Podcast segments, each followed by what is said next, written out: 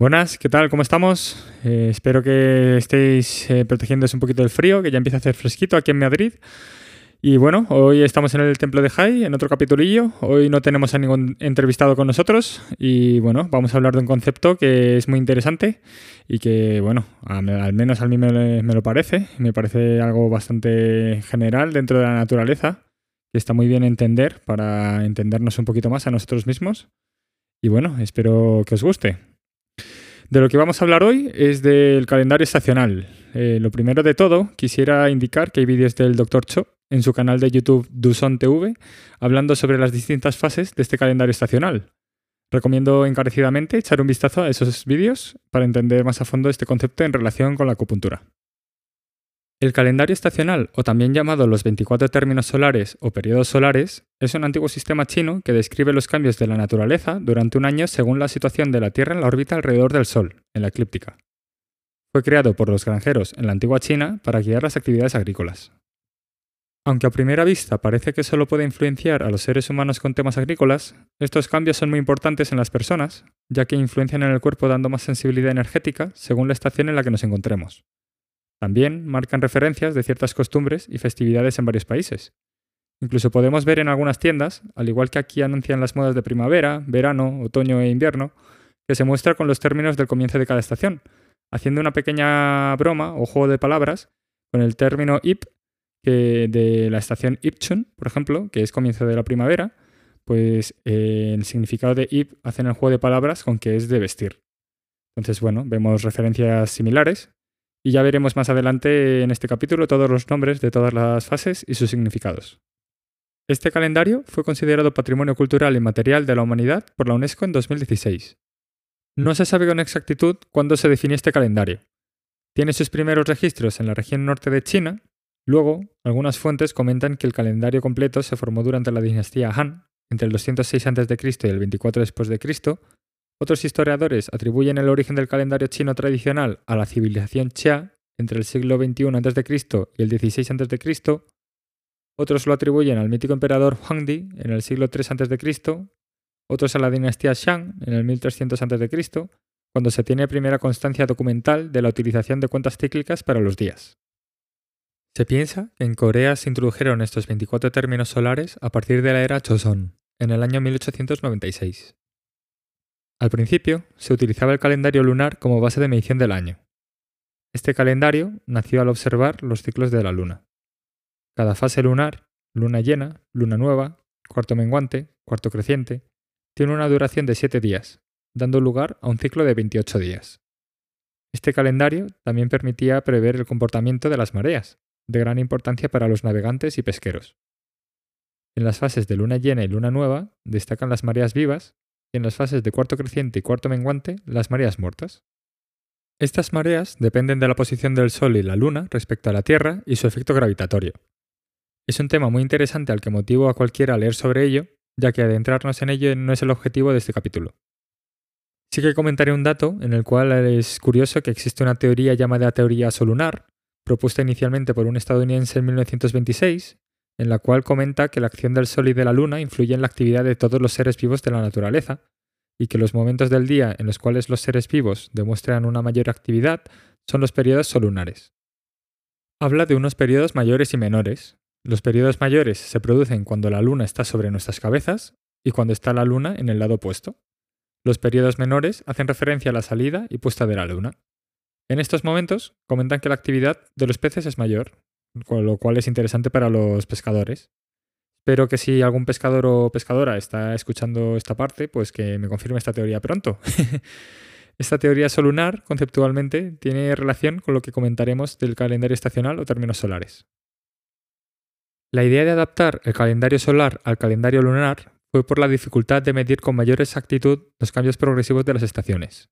La sociedad agrícola del este de Asia necesitaba concretar y definir mejor estos cambios, por lo que empezaron a tener en cuenta la eclíptica para referenciar estos cambios. Esta adaptación dio lugar al calendario lunisolar, más preciso y riguroso. Un dato curioso dentro de la era Choson que hemos comentado antes, con estos términos solares, es que no se podía realizar ejecuciones o penas de muerte en estos días concretos.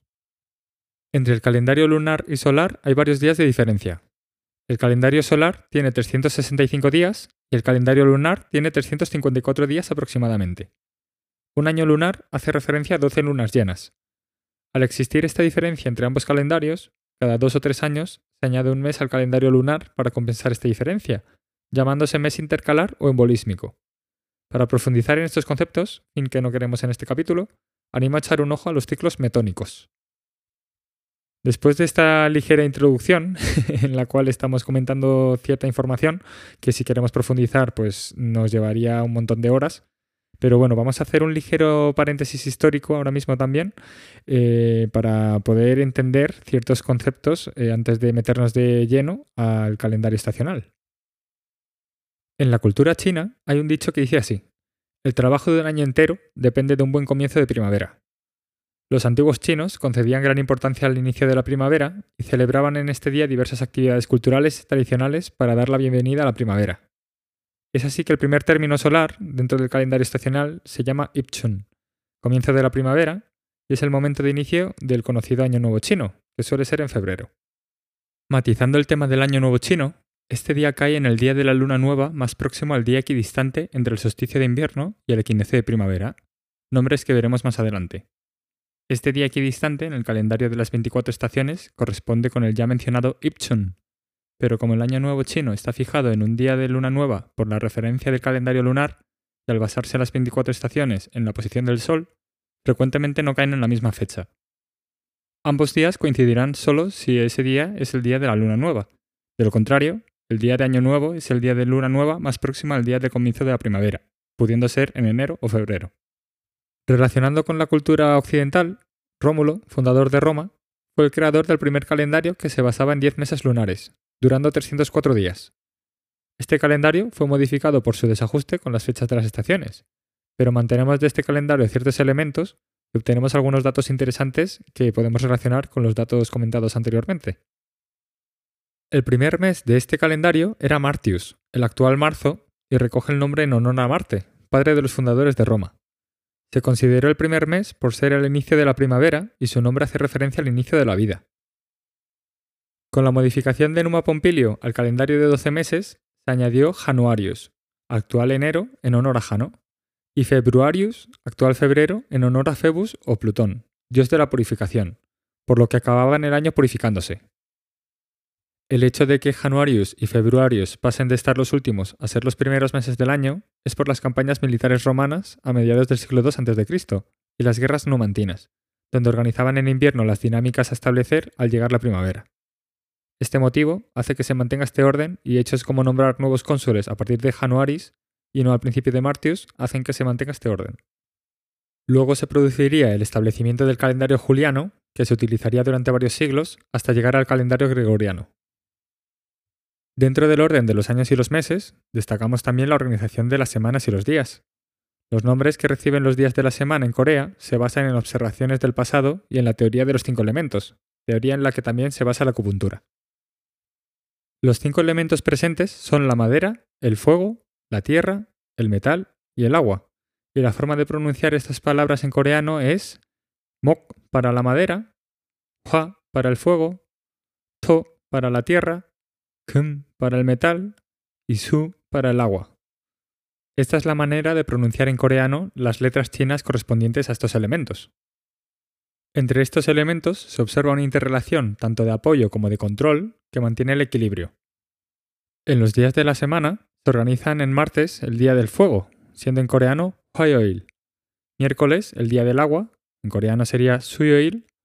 Jueves el Día de la Madera, Mogyoil. Viernes el Día del Metal, que sería Kumyoil. Sábado el Día de la Tierra, que sería Toyoil.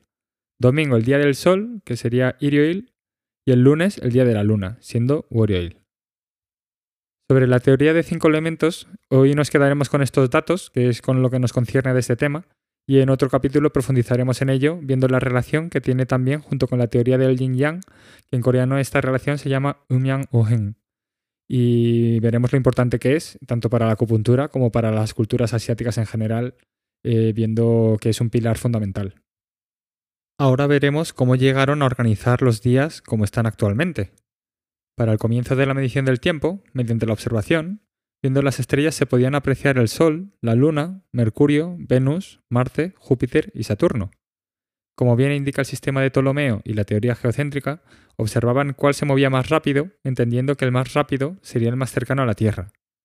En este caso, la Luna era la más rápida y Saturno el más lento, y esto determinaba un orden, que es la Luna, Mercurio, Venus, Sol, Marte, Júpiter y Saturno. Pero los hombres del pasado pensaban que los planetas tenían influencia en orden del más distante al más cercano. Tras invertir este orden, nos quedaría Saturno, Júpiter, Marte, Sol, Venus, Mercurio y Luna, que en coreano sería Tomokwa il Kumsuol.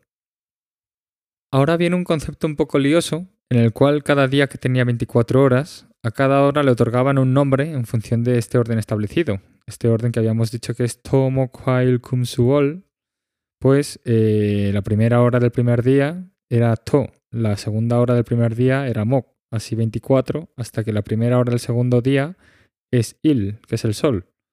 La primera hora del tercer día es Wol, que es Luna. La primera hora del cuarto día es Hua, que es Marte. La primera hora del quinto día es Su, Mercurio. La eh, primera hora del sexto día es Mok, que es Júpiter. Y la primera hora del séptimo día es Kum, que hace referencia a Venus, y así es como encontramos el orden establecido de los días de la semana, como muestran en los calendarios, después de varias modificaciones por influencias religiosas, en el cual el primer día de la semana en los calendarios sale el domingo, respetando que el fin de semana es sábado y domingo, y empezando la semana laboral el lunes, como marca la Organización Internacional de Normalización. Como hemos mencionado anteriormente, el nombre de los planetas viene por la teoría de los cinco elementos en Corea, y eh, el orden de los siete días, eh, el que tenga siete días la semana, va relacionado con los ciclos lunares, ya que esa división ayudaba a prever el comportamiento de las mareas. En Occidente se pusieron los nombres a los planetas y a los días en función de los dioses griegos y romanos, aunque también vemos influencias de la cultura nórdica. Un ejemplo de esto es el nombre del día viernes, que procede de Venus, diosa del amor, la belleza y la fertilidad, de la mitología romana, mientras que en la mayoría de las lenguas germánicas, viernes saca su nombre en referencia a Freya, siendo en alemán Freitag, en inglés Friday, siendo el día de Frigg, diosa de la fertilidad, el amor, la maternidad y más características en la mitología nórdica y germánica. Se comenta que Frigg y Freya sean la misma diosa por referencias en sus vestimentas, sus cualidades, también habiendo referencias de que sean dos partes de una tríada de diosas que asocian a diferentes edades de una mujer, pero no es algo 100% confirmado existiendo diversas teorías. Podemos ver también cómo el domingo, del latín tardío Dominicus, Día del Señor, sustituyó a lo que era antes Dies Solis, Día del Sol, teniendo ese nombre también en coreano, que es el Irioil, el Día del Sol. Il es de, viene de la letra china Sol, y en muchas más lenguas también hace esa referencia del día del domingo, ¿no? del día del sol. Del lunes también podemos rescatar esas semejanzas como día de la luna, viniendo del latín lunae, en coreano también tiene ese significado, que viene de wol, de la letra china que hace referencia a luna. Y bueno, también vemos en muchos idiomas que tiene ese significado. Con esto ya cerramos lo que es la parte introductoria, de tratar de enlazar datos, de poner un poco en contexto todo, de tener un poco los orígenes de ciertos conceptos. Pero ya empezamos con el calendario estacional 100%, no os voy a engañar ya más. El calendario estacional o 24 términos solares, al ser 24 periodos, se dividen en 6 dentro de las estaciones generales, siendo estas estaciones generales pues primavera, verano, otoño e invierno. Cada periodo dura dos semanas. Dentro de la primavera encontramos traducido al español el comienzo de la primavera, que se dice Ipchun, agua de lluvia, que es Usu, despertar de los insectos, que es Kyongchip, equinoccio vernal, Chumbun, claridad y brillantez, Chongmyeong, grano y lluvia, Kogu. Estas serían las seis estaciones dentro de la primavera. Y cada una, pues la primera empezando del 3 al 5 de febrero, la siguiente del 18 al 20 de febrero, la siguiente del 5 al 7 de marzo, 20 al 22 de marzo, 4 y 6 de abril, del 19 al 21 de abril empieza la última, la de grano y lluvia, que sería Kogu, y así sucesivamente, ¿no? Y vamos a seguir viendo las del resto de, de las estaciones. En el verano encontramos Ipha, que es el comienzo de verano. que es el del 5 al 7 de mayo. Soman es la segunda, que empieza del 20 al 22 de mayo y se llama Pequeña Totalidad en español. Mangjong es granos en espiga y empieza el del 5 al 7 de junio. Luego está Haji, que es el solsticio de verano, que es del 21 al 22 de junio más o menos. Soso, que es calor menor, que empieza del 6 al 8 de julio. Y Teso, que es calor mayor, del 22 al 24 de julio. Luego, en otoño, tenemos el comienzo del otoño, que sería Ipchu, y empieza del 7 al 9 de agosto más o menos. Luego tenemos Choso, que es el límite del calor, del 22 al 24 de agosto. Pekno, que es rocío blanco, del 7 al 9 de septiembre. Chubun, que es equinoccio de otoño, del 22 al 24 de septiembre, más o menos. Hanlo, que es rocío frío, del 8 al 9 de octubre. Y Sangan, que es llegada de las heladas, del 23 al 24 de octubre, más o menos es cuando empieza. Para finalizar, estarían las estaciones del invierno, que tendríamos por primer lugar Ipton, que sería comienzo del invierno, que comienza del 7 a 8 de noviembre. Tosol, que es nieve menor, entre el 22 y 23 de noviembre. Tesol, nieve, nieve mayor, entre el 6 y 8 de diciembre. Tongji, que sería solsticio de invierno, 21-23 de diciembre. Sohan, frío menor, del 5 al 7 de enero. Y Tehan, frío mayor, de 20 a 21 de enero, que sería cuando empieza. Estos serían los 24 términos solares que definen el calendario estacional y es una manera de entender los ciclos de la naturaleza y actuar acorde a ella. Claramente esto es una referencia tras los pasos de muchos años, pudiendo existir variaciones del clima y la fase dependiendo del año. Normalmente esto a nivel de clima es siempre una aproximación, ¿no? una estimación, pero bueno, pudiendo haber esas diferencias ¿no? según el año.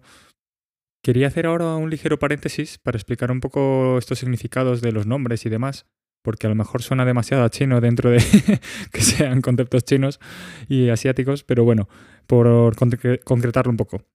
Ipton, por ejemplo, que es el comienzo del invierno, está formado por la letra Ip, que es comienzo, y Tong, que es invierno, ¿no? Entonces, normalmente las palabras coreanas eh, cogen su significado del chino. Eh, esto es un proceso que se dio en la historia, ¿no? En el cual, pues al final, para combatir un poco el analfabetismo, pues se hizo un lenguaje más sencillo y manteniendo la raíz china. Entonces, puede haber un mismo significante.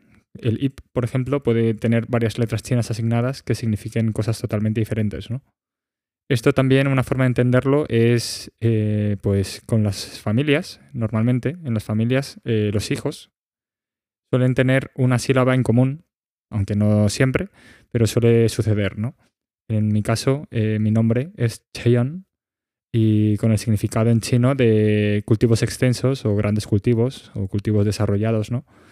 Y, la, y la, sílaba que tiene factor común es yon entre mis hermanos. Teniendo, por ejemplo, una de mis hermanas, que es Puyon, pues ella es mujer rica. A ella le ha tocado, le ha tocado la lotería y a mí me ha tocado un nombre un poco más laborioso, un poco más curtido a trabajar. Pero bueno, luego tenemos a Kyon, Suyon, Taeyon. Esos seríamos los cinco y ese componente Yon que se mantiene, ¿no? Con distintos significados y que puede suceder en distintas familias. Luego en acupuntura, hablando de estos conceptos de las estaciones del año, cada grupo energético tiene su momento más sensible. Encontramos así ese orden de manera que el grupo madera es más susceptible en primavera Grupo Fuego en verano, Grupo Tierra en la canícula, que es el momento más caluroso del año, el Grupo Metal en otoño y el Grupo Agua en invierno. Esto es algo importante a tener en cuenta cuando estamos eh, valorando un paciente y durante su tratamiento. En la naturaleza, los seres vivos tienen su curso respecto a este ciclo. Hay momentos de descanso, momentos de crecimiento, momentos de reproducción. Se pueden englobar en momentos de mayor o menor actividad los cuales están equilibrados, ejecutando lo necesario en el momento oportuno. Esto se puede extrapolar en el ser humano en función de su evolución en la vida y de los objetivos de cada persona según la fase en la que se encuentra. También es muy fácil verlo de la manera del desarrollo de una persona o un animal desde su nacimiento, adolescencia, fase adulta y fase anciana. Son factores que pueden variar mucho de una cultura a otra, de los recursos que uno tenga durante su crecimiento, pero al final estamos aquí teniendo esta capacidad inteligente del ser humano para poder crear convivir, sentir y tratar de vivir una vida acorde a unos principios, digamos, buenos.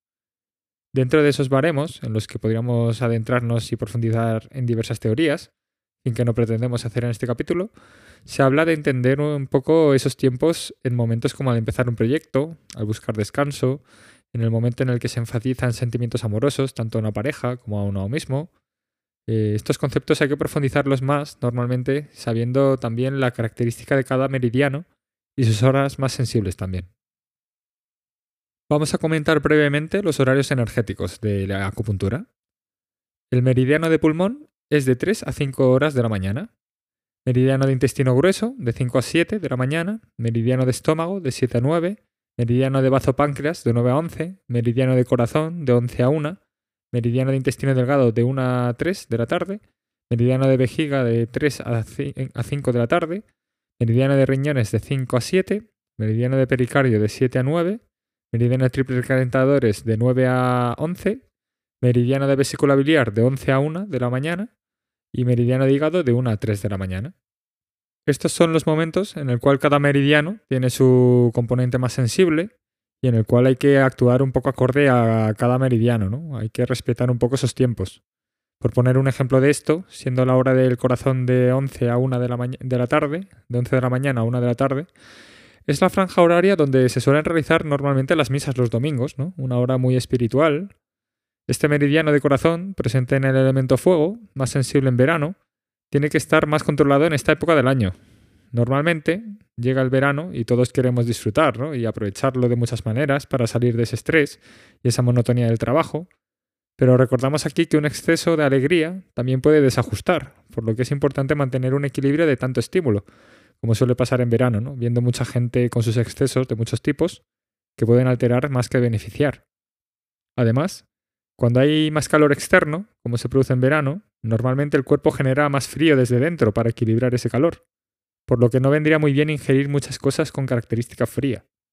Esto se relaciona con las características energéticas de los alimentos, que podéis informaros también más a fondo sobre esto en el programa Saber Comer, hecho por el Dr. Cho en el canal de Uson TV para entender un poco estos conceptos que estarán sonando muy a chino dentro de que sean conceptos chinos. Pero bueno, eh, todo esto es importante y es algo que no se menciona normalmente en conceptos de salud. Es algo muy desconocido y que cuando se comenta suena demasiado loco. Pero son cosas que van acorde a la naturaleza y que está bien conocer de cara a poder actuar de la manera más apropiada en cada momento. También, frente a una dolencia, es importante ver en qué momento se acentúa. Viendo en qué momentos la problemática se acentúa y coordinando con este horario meridional, nos ayuda a realizar un mejor diagnóstico y tratamiento. También recurrimos a las dinámicas fisioterápicas de cara a observar cómo se comporta el dolor en ciertas patologías, pero este factor energético no debe pasar desapercibido. Hablando de estas fases y ciclos dentro del mundo, personalmente me gusta mucho la idea de cómo se piensa sobre el trabajo, estos momentos de descanso, que en general pueden llegar a ser un mes dentro de los 12 meses del año, si tratamos de tener una dinámica de compensar todo lo sufrido, ese tiempo, en ese periodo tan corto, digamos que el balance en general es de estar en un entorno internamente hablando predominantemente negativo, ¿no? Aquí incide un poco en cómo se afronta la vida y las filosofías de trabajo para poder reajustar esa balanza de forma que se pueda disfrutar de todo momento o que al menos haya más momentos buenos que malos aunque claramente hay momentos donde estemos haciendo algo que no nos gusta o nos gusta menos que otras cosas, ¿no? Entonces ahí también hablamos de responsabilidades, pero también enfocar este punto de vista en esas responsabilidades, ¿no? Entender cada fase dentro de ese movimiento constante para labrar una buena vida. De ahí el despertar la conciencia de cada uno, algo de lo que muchos filósofos ya han hablado e interpretado y que yo intento aprender y comprender a día de hoy. En el capítulo, de hecho, que hice con el apicultor Jorge Jaxa Cóndor, hablando de abejas, hay un momento que comentamos la eusocialidad de esta especie, que también podemos encontrar en otras especies como pueden ser las hormigas, y siendo la estructura social mejor organizada, en la que cada uno tiene su función bien establecida y la ejecutan sin mayor dilación. Esto extrapolado a la sociedad, me gusta relacionarlo con el concepto japonés Ikigai, que hace referencia al propósito de cada uno en su vida. Encontrar ese propósito y ser consecuente a él es lo que veo como pilar fundamental para poder aguantar con optimismo y disfrutar de todas las fases de los proyectos que nos pongamos por delante. El otro día conocí un poema que me pareció muy interesante, que se puede relacionar con esto que estamos comentando, y traducido decía así. La aventura de la vida es aprender. El propósito de la vida es crecer. La naturaleza de la vida es cambiar. El reto de la vida es superar. La esencia de la vida es cuidar. La especie de la vida es ofrecer amistad. La belleza de la vida es dar. La oportunidad de la vida es servir. El secreto de la vida es atreverse. De esta manera, resumo una actitud de curiosidad perpetua, como ese espíritu de niño, por las cuestiones de la vida, a nivel de trabajo, a nivel de ocio, a nivel social. Muchas veces nos dejamos definir por la famosa titulitis, como si fuéramos una estadística de un videojuego, pero somos mucho más que eso. Y ese tipo de espíritu es el que nos ayuda a seguir creciendo, tratar de empatizar con el prójimo, interactuar y participar para vivir así una vida plena. Respecto a este tema, me gusta mencionar para entenderlo de una forma más sencilla y que no suene tan abstracto todo, en el libro de Kobe Bryant llamado Mentalidad Mamba y por otro lado Meditaciones de Marco Aurelio. Me hace gracia traer en un parecido a un uno contra uno de estos dos titanes, de estas dos grandes referencias, pero al final los dos, en ámbitos diametralmente opuestos, con una filosofía muy parecida, muy estoica, los dos libros tienen la misma dinámica, en la que resumen su vida, anotando los puntos clave de lo que iban aprendiendo en la vida, y ambos valoraban mucho ver lo que otras personas les enseñaban con el mero hecho de contemplar cómo llevaban a cabo sus actividades y sus vidas, de manera que les servía de influencia y motivación para luego vivir las suyas. Y así surgieron dos figuras que a día de hoy tenemos como referencias en el mundo.